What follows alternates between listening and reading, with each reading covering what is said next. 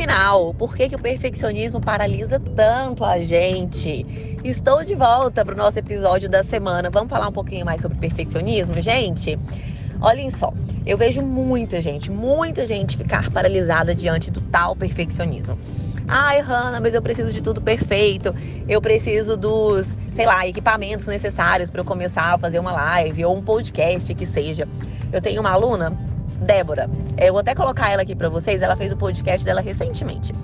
Ela me mandou a seguinte mensagem: Hanna, eu vi que você fez seu podcast. Me fala quais foram os equipamentos que você comprou, qual foi o microfone, como é que você fez, como que faz para é, fazer gestão de áudio. Eu falei com ela assim: meu amor, a única coisa que eu uso é o meu celular.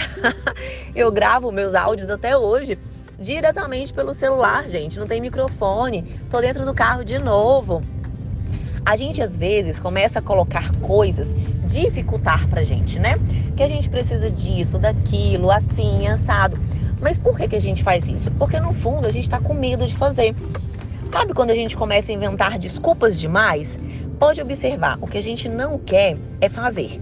Não que a gente não queira fazer, não é isso, mas a gente está com medo de fazer, medo do resultado. O resultado vai ser positivo ou vai ser negativo? Será que as pessoas vão gostar ou não? E se alguém me criticar? E se alguém me falar que não ficou bom? Então nós temos muito medo de tudo que está envolvido por trás do perfeccionismo. As camadas são mais profundas, sabe? Elas são, elas pense em uma cebola. A cebola tem várias camadas, não é isso? A gente vai descascando, descascando, até que a gente chega lá no miolinho. E esse miolinho geralmente não tem a ver só com o perfeccionismo. E entendam, é, querer fazer as coisas direitinho, fazer coisas certas, não significa que você precisa ser perfeccionista. Tem uma frase que fala assim: se o, seu, se o seu projeto já nasce pronto, ele já nasceu tarde. Tá errado. Por quê? Porque a gente vai aprender é durante o processo. É, a gente vai lapidando um projeto, alguma coisa que a gente queira, é fazendo, é errando, é falhando. Se tudo que você faz sempre dá certo, é sempre certo, será mesmo que você está colocando isso da forma que deveria ser colocada? Será que você só não está se esquivando de receber alguma crítica ou alguém te apontar alguma falha sua? Nós, nós somos muito cruéis. A gente aponta todas as nossas falhas, todos os nossos erros o tempo todo. A gente aponta tudo o que tem de errado na gente. Ok, mas o que, que a gente faz com tudo isso? De que forma que a gente está tentando colocar isso para que as coisas não bloqueiem a gente? A gente se bloqueia. Eu costumo falar que o medo ele tem uma força muito grande de paralisar a gente, mas ele paralisa justamente por causa disso, porque a gente fica com tanto receio de receber alguma coisa que vem de fora que a gente prefere não fazer. Aí o que, que a gente faz? A gente faz o seguinte: não, eu não tô fazendo porque eu sou muito perfeccionista. Eu gosto de tudo muito perfeito. Mas aí foi o que eu falei para vocês. Se vocês gostam de tudo muito perfeito, nunca vai ser feito. Porque o perfeito geralmente não é feito. Entendem? Conseguem entender essa frase? Se você, se tá tudo perfeito, para que, que eu vou colocar pro jogo? Para que, que eu vou dar a cara a tapa? Eu já sei que tá perfeito, então deixa do jeito que tá. Planos, geralmente, tem muita gente que faz muito planos, né? Que, que, que planeja demais, que põe tudo no papel e nunca executa. Nunca coloca para fora.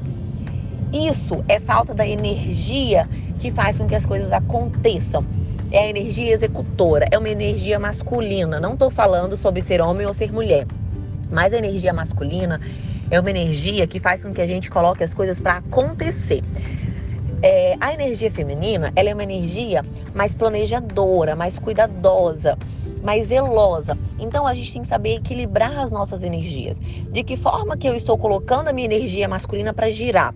De que forma que eu estou colocando os meus planos além do papel?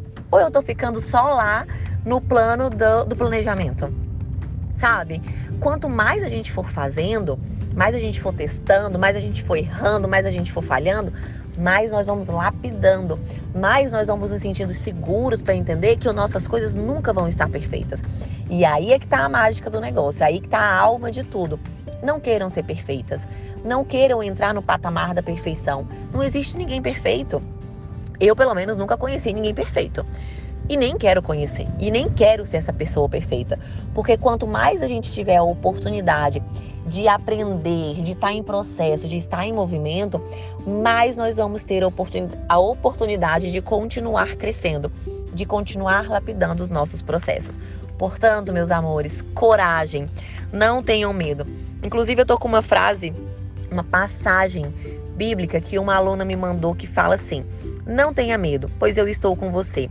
Não precisa olhar com desconfiança, pois eu sou o seu Deus. Eu fortaleço você e eu ajudo e eu o sustento com a minha direita vitoriosa. Não tenham medo. E se tiverem medo, confiem. Todo o processo precisa ser lapidado e ele só será lapidado no momento em que você colocar ele em movimento. Espero que ajude vocês, espero que esse podcast, tudo que a gente vem trabalhando sobre o perfeccionismo, mostrem para vocês o quanto é necessário a gente se colocar em movimento. Se precisarem, contem comigo, eu estarei aqui sempre, sempre, sempre do lado de vocês. Um beijo e até o próximo episódio.